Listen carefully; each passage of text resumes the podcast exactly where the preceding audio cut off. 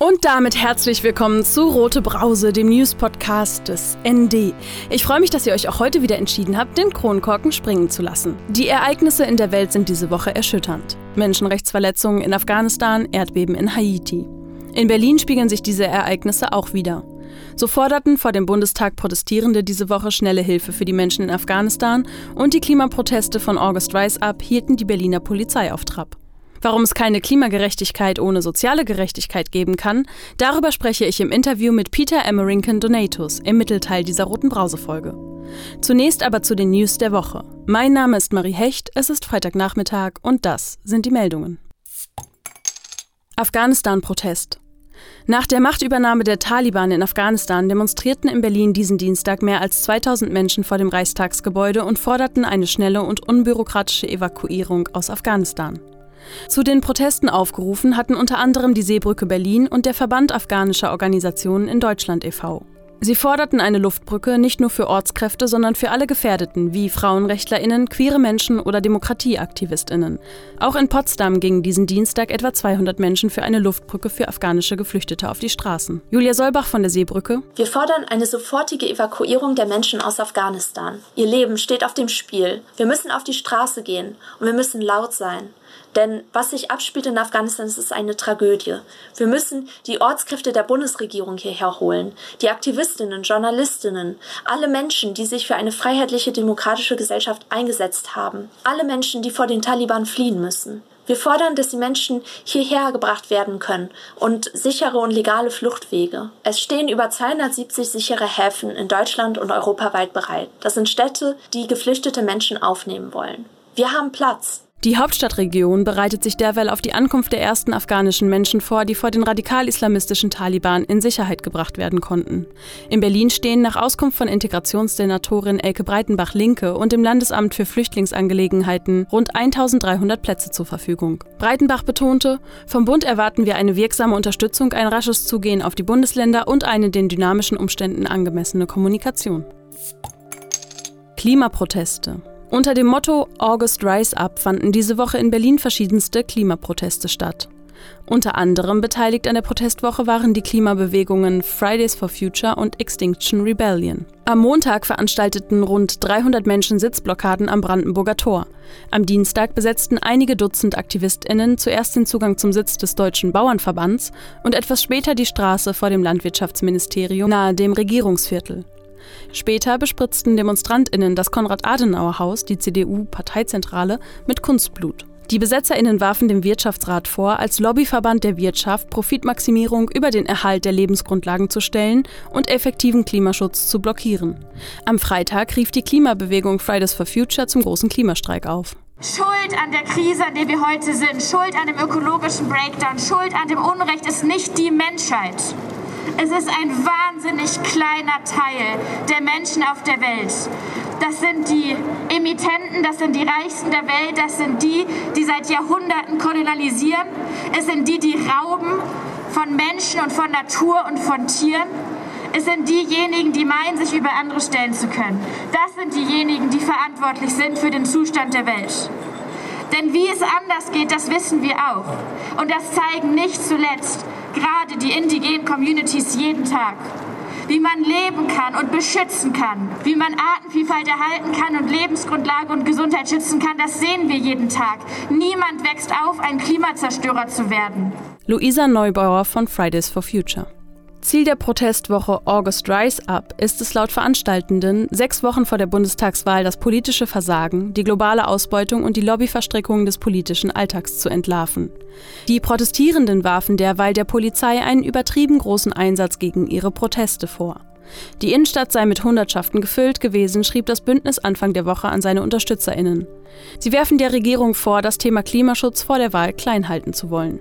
Mehr zum Thema Klimawandel und Gerechtigkeit hört ihr im Interview mit Peter Emmerington Donatus im Mittelteil dieser roten Brausefolge. Kürzungen.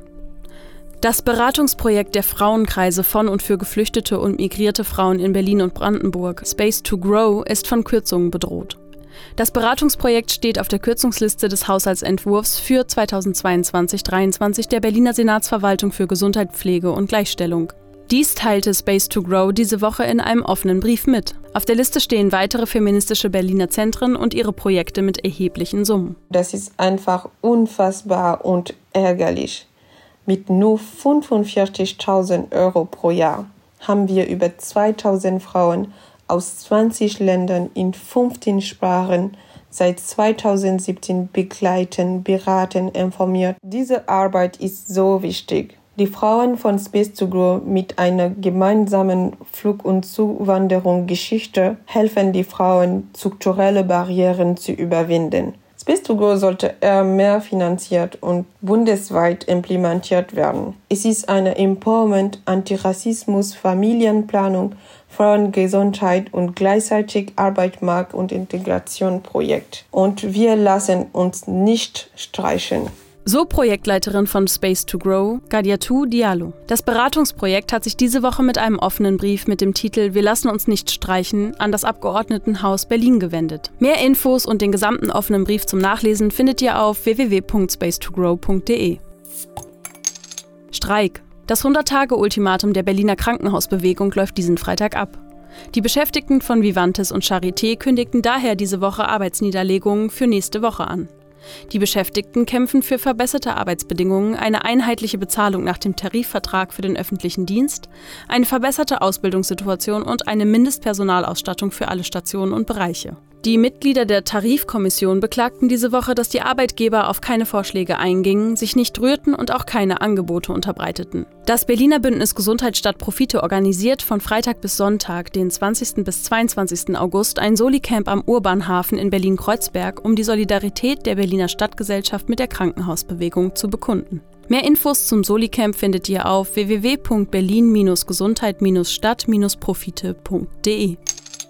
Ihr hört die Rote Brause und das waren die Wochenmeldungen aus linker Perspektive. Letzte Woche erschien der Klimabericht des Weltklimarates und die Ergebnisse sind zwar nicht überraschend, aber extrem alarmierend. In diesem Sommer wurde klar, die Folgen des Klimawandels sind nun auch in Europa angekommen. Viele Menschen in anderen Teilen der Welt erleben schon seit Jahrzehnten, was Menschen nun hier passiert. Der Umwelt- und Menschenrechtsaktivist Peter Emerinkan Donatus fordert eine dekoloniale Klimagerechtigkeitsbewegung. Ich habe mit ihm gesprochen. Hast du Lust, dich einmal kurz selbst vorzustellen? Ich heiße Peter Morinken Donatus, auch wenn Leute mich immer einfach als Peter Donatus nennen, bestehe ich schon drauf, dass mein afrikanischer Name genannt wird, mein afrikanischer Nachname. Ich bin in Nigeria geboren und vor mehr als drei Jahrzehnte nach Deutschland geflüchtet, nach ungefähr achteinhalb monatiger Incommunicado-Haft in Nigeria im Zuge unserer Kampfes gegen den Militärterror und gegen Umweltzerstörung in unser Heimatland. Und seit dann lebe ich hier ich bin 55 Jahre und arbeite ich als freier Journalist und freier Bildungsreferent und führe ich meine Kampagne zu Ökocid in Deutschland hier zum Beispiel mehr als 30 Jahre und insgesamt jetzt, ja, mehr als 40 Jahre in diesem Kampf, so dass ich praktisch nicht über meine Biografie reden kann, ohne das Thema Ökocid. Hm, was hat dich dazu gebracht, dich mit dem Thema auseinanderzusetzen? Wir sind äh, drin geboren. Ich bin zwar nicht in Niger-Delta geboren und aufgewachsen oder irgendwas, aber wir haben das alles mitgekriegt. Ich sah persönlich, wie die Umwelt brutal zerstört wird. Ich habe das in Erinnerung mit diese Abfacken von Gas. Bis heute, diese Bilder kriege ich das nicht aus dem Kopf. Zu sehen, dass äh, Mitte von Dorfer und Community einfach 24 Stunden lang Gas abgefackelt wird ne? und bis heute noch übrigens ne? so und dass die Menschen einfach sterben und wusste nicht, warum sie sterben. Aber trotzdem, trotz dieser Zerstörung der Lebensgrundlage und der Umwelt, haben die Menschen gar nicht davon. Und da Niger Delta gehört zu einer der ärmsten Regionen Nigerias, Afrikas obwohl Niger Delta eine der reichsten Regionen der Welt ist. Welch ein Paradox, ne? Eigentlich grotesk. Ne?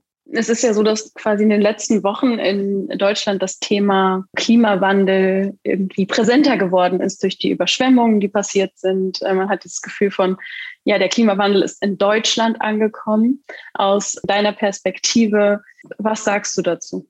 Ich meine, wir wissen jetzt, äh, dass äh, die Umwelt, dass die Umwelt äh, sowohl unser Tod als auch unser Leben bedeuten kann. Ne? Also wir sehen das auch.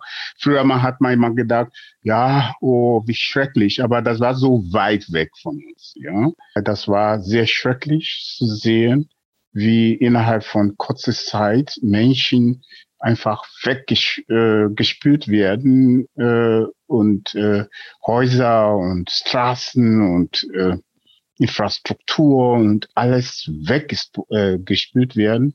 Und diese Verzweiflung ähm, in den Menschen, also das hat mich sehr betroffen und ähm, und ich war traurig darüber, ich bin immer noch traurig darüber. Und ich denke, diese Menschen sind Opfer. Sie sind Opfer und sie müssen geholfen werden.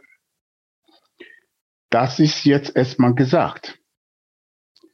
Aber ähm, das, was wir jetzt, was die Menschen jetzt selbst erlebt haben in den letzten Wochen oder irgendwas, das ist äh, leider bittere Realität äh, von Millionen von Menschen äh, im sogenannten globalen Süden. Die Menschen im globalen Süden erleben diese Folgen von Klimawandel seit Jahrzehnten und WissenschaftlerInnen, Experten, Expertinnen und äh, auch einige MedienvertreterInnen haben immer wieder drauf hingewiesen. Aber weil das so weit weg war, hat man dann gar nicht, äh, wollte man das eigentlich nicht äh, äh, ernst nehmen. Jetzt ist das vor unserer Haustür. Was bedeutet es, eine dekoloniale Klimagerechtigkeitsbewegung zu haben? Und warum braucht es sie gerade jetzt? Wir haben die Rohstoffe. Und diese Rohstoffe werden unter menschenunwürdige Bedingungen abgebaut. Und die Art und Weise des, der Forderung oder der Abbau, des Abbaus sind klimaschädlich, zerstört unsere Heimaten, beraubt unsere Heimaten, nimmt unsere kulturelle Identitäten weg und nimmt einfach unser Butterbrot auch weg von uns. Davon spürt er nicht. Das ist Nummer eins. Nummer zwei. Wenn diese Güter dann produziert worden sind, wo werden die Dinge entsorgt? In Deutschland? In Europa? Davon habt ihr auch nichts damit zu tun. Ihr habt auch nicht damit zu tun, von, ihr habt auch nicht mit der Zerstörung unserer Umwelt seit über 500 Jahren. Ihr habt damit was damit zu tun, aber in Bezug auf Täterschaft. Denn aus dieser einfachen Logik her, ohne erstmal die Sache zu ver verwissenschaftlichen, welche Berechtigung hat, haben Weißen, das auch wieder Losungen vorzulegen, ohne Konsultationen mit den Indigenen, mit den Betroffenen, die sogar die, die Rohstoffe liefern, die darunter leiden, die sterben darunter. Welche Berechtigung hat die weiße Klimabewegungen? Was ist ein Ökozidgesetz und warum ist es wichtig? Warum forderst du das? Oder warum fordert das Bündnis das, bei denen ja auch viele Klima Bewegungen mit Teil vom Bündnis jetzt sind. Ob in Amazonas oder in Niger-Delta oder auf indonesischer Insel, im Rheinland oder in der Lausitz, ob Shell, Chevron, Renko, Coca-Cola, Monsanto oder RWE oder Deutsche Bank oder Commerzbank, all diese Unternehmen und Regionen, die, sind alles in diesem Begriff Ökocid verbunden. Diese Profitgier von Unternehmen, von Konzernen vernichten Existenzen und Heimaten, Kulturen, aber auch Ökosysteme und ganz wichtig für die aktuelle Debatte, treibt den Klimawandel massiv voran. Und all diese schwerste Verbrechen gegen unsere Umwelt sind bis jetzt legal. Man sagt, der Täter sei unsichtbare Kapitalismus. Aber nein, wir wissen genau, wie wir unsere Umwelt zerstören. Wir wissen genau, wem wir zur Verantwortung ziehen müssen. Nur weil diese ganze Verbrechen meistens nicht im globalen Norden stattfindet, deswegen hat man das bis jetzt legalisiert. Genauso wie man die Versklavung von schwarzen Menschen, AfrikanerInnen legalisiert hat, so wie man den Kolonialismus legalisiert hat, wie man Ausbeutung legalisiert hat, so hat man denn auch Umweltzerstörung in diese besonders rohstoffreichen Teile des globalen Süden legalisiert. Deswegen haben wir gesagt, es reicht, diese schwerste Umweltverbrechen müssen unter Strafe gestellt werden. Und am 22. Juni in einer internationalen Pressekonferenz haben sie diese Entwurf für die legale Definition präsentiert. Laut diesem Entwurf bedeutet Ökozid, ich zitiere, rechtwidrige oder willkürliche Handlungen mit dem Wissen begangen, dass eine erhebliche Wahrscheinlichkeit schwerer und entweder weitreichenden oder langfristiger Schaden für die Umwelt besteht, die durch diese Handlung verursacht werden. Ökozid soll zum fünften Verbrechen gegen den Frieden erklärt werden, sogenannte Crime Against Peace, neben Völkermord, Verbrechen gegen die Menschlichkeit, Kriegsverbrechen und das Verbrechen der Aggressionen. Und wir meinen auch, dass die deutsche Umweltstrafrecht geändert werden müssen. Und zum Schluss zu diesem Punkt ist das auch ganz wichtig, dass wir auch die Finanzier von Ökocid auch im Visier nehmen. In Deutschland ganz konkret die Deutsche Bank und die Commerzbank. Jetzt anschließend an das, was du gerade gesagt hast, was sind deine Forderungen an die vor allen Dingen auch jungen Leute, aber insgesamt an die Proteste, Klimaproteste, die gerade stattfinden in Berlin, an zum Beispiel Extinction Rebellion, Fridays for Future? Also erstens grüße ich nach Berlin und, und ich danke auch dafür, dass äh, immer mehr junge Menschen diese Thema so auch Dekolonialisierung jetzt, ja, Friday for Future und Extinction Rebellion, sie sind auch dabei. Es ist nur das reiche Moment noch nicht. Ich wünsche mir, ich komme aus einer gewaltlosen politischen Erziehung. Ich wünsche mir, dass wir auf Gewalt verzichten, aber ganz, ganz hart, ganz knallhart auf zivile Ungehorsam setzen. Denn das ist erlaubt nach dem deutschen Grundgesetz, Artikel 20. Zweitens, dass die jungen Leute die Geschehnisse, die Diskussion rund um Klimawandel nicht so national betrachten. Denn spätestens seit paar Wochen wissen wir, dass wir alle im selben sinkenden Boot sitzen. Drittens, die junge Menschen soll Klimawandel sehen als, an sich als Rassismus und sich auch die Frage stellen, sind sie bereit, in so einer Welt aufzuwachsen und zu leben? Ich bin schon 55 Jahre alt. Wie viele Jahre habe ich noch zu leben? Die Menschen werden nach Lösungen suchen, weil sie das Recht auf Leben haben. Das heißt, viele werden sich auf den Weg machen nach Europa. Viele wird sterben auf dem Weg. Einige wird hier ankommen. Alle Opfer eurer wirtschaftlichen Wohlstands. Diejenigen, die das geschafft haben, hier zu kommen, dürfen nicht mehr als sogenannte Wirtschaftsflüchtlinge genannt werden. Das ist nicht nur, weil es eine Unwort ist, das ist eine Frechheit.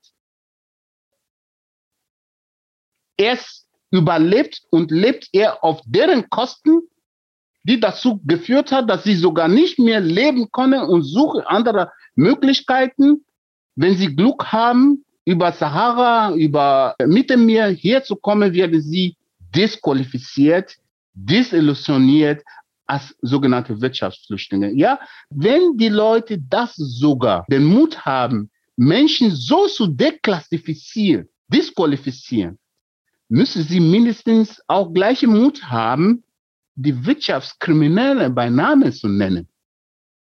Und warum nennen wir jetzt nicht die Ursache diese angebliche Wirtschaftsflucht.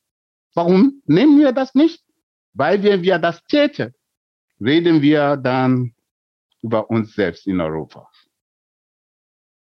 Das soll auch die jungen Leute auch wissen, dass die Menschen kommen werden.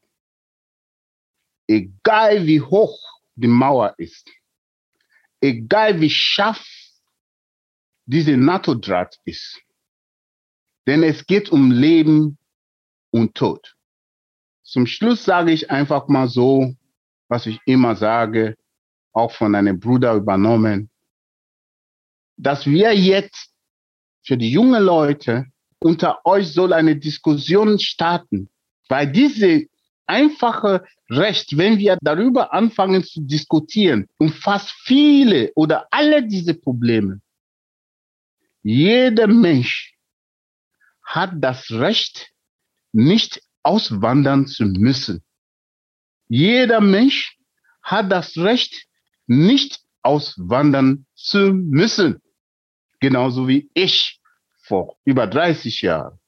Oder gerade in Afghanistan. Danke. Vielen Dank. Mehr zu dem Thema Ökozid erfahrt ihr auf der Seite des Bündnis Ökozidgesetz. Den Link findet ihr in den Shownotes dieser roten Brause-Folge. Ihr könnt das komplette Interview mit Umwelt- und Menschenrechtsaktivist Peter Emmerink Donatus hören, wenn ihr die Rote Brause bei iTunes abonniert. Wie ihr die Rote Brause sonst noch unterstützen könnt, erfahrt ihr auf www.dasnd.de/support. Bevor ich nun zum Kommentar der Woche komme, hier noch ein Hinweis fürs Wochenende. Das Bündnis für Umverteilung Wer hat, der gibt mobilisiert an diesem Samstag zu einem bundesweiten Aktionstag unter dem Motto Wir können uns die Reichen nicht mehr leisten. Das Bündnis aus verschiedenen linken Gruppen und Einzelpersonen fordert die Umverteilung des Reichtums von dem oberen Prozent hin zur Finanzierung gesellschaftlicher Aufgaben und Unterstützung der Hälfte der Bevölkerung, die nichts hat. Die Demonstration in Berlin startet am Samstag, den 21. August um 14 Uhr am Urban Krankenhaus. Mehr Infos findet ihr auf www.werhatdergibt.org slash Aktionstag 2021 slash Berlin oder in den Shownotes dieser roten Brausefolge.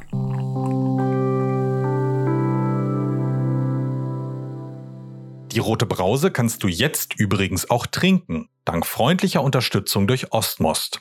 Die Berliner Getränkemarke steht für ökologische Systemveränderung in der Landwirtschaft und einen nachhaltigen Umgang mit Ressourcen. Außerdem gehen 20 Cent pro verkaufter Rote Brauseflasche an den Verein Women in Exile. Wie du den Rote Brause Podcast sonst noch unterstützen kannst, erfährst du auf dasnd.de slash support. Schreib uns auch gerne an podcast.nd-online.de. Und jetzt zum Kommentar der Woche. Der kommt wie immer direkt aus der Redaktion des ND. Diese Woche will Hauptstadtressortredakteurin Claudia Krieg nicht nur Haltung sehen, sondern politisches Handeln. Wer zu Hause sagt, muss aufnehmen. Das, was auch Deutschland und die Bundeswehr in Afghanistan hinterlassen haben, ist womöglich das Todesurteil für Tausende. Trotzdem sind die Bundeswehrflugzeuge der Luftbrücke so gut wie leer, die den Kabuler Flughafen verlassen was der Allgemeingleichgültigkeit der deutschen Regierung gegenüber denjenigen entspricht, die sie vermeintlich mit Freiheit und Demokratie ausstatten wollten. Und was diesen gegen die Maschinengewehre religiöser Fanatiker nicht viel nützen dürfte. Was ist zur Machtübernahme der Taliban noch zu sagen, außer dass jetzt entgegen jeder Flüchtlingsfeindlichkeit entgegen jeder westlichen Ignoranz und Arroganz nur eines zählen kann. Diejenigen aufzunehmen, die es schaffen, das Land zu verlassen, auf welchen Wegen auch immer. Das ist das Geringste, was Bund und Länder diesen Menschen schuldig sind. Gerade Berlin kann die Verantwortung übernehmen. Die Infrastruktur ist da und auch die Willkommenskultur der Stadtgesellschaft hat sich nicht abgenutzt, selbst wenn die AfD und andere rechte rassistische Akteure das behaupten und jeden einzelnen Menschen, der Aufnahme erhält, in ihrem Wahlkampf propagandistisch ausschlachten werden. Es liegt nicht bei der Linkspartei allein, diese Haltung politisch zu vertreten. Aber auch dafür ist sie 2016 in Berlin gewählt worden. Gewählt werden würde sie dafür wohl auch von vielen der tausenden Menschen mit afghanischem Hintergrund, die in Berlin leben, die selbst zwar kein Wahlrecht besitzen, aber eine starke Stimme der Solidarität brauchen, auch für ihre Familien und Freunde in Afghanistan. Das waren die sprudelig-spritzigen Brausen-News dieser Woche. Aus Berlin, aus linker Perspektive.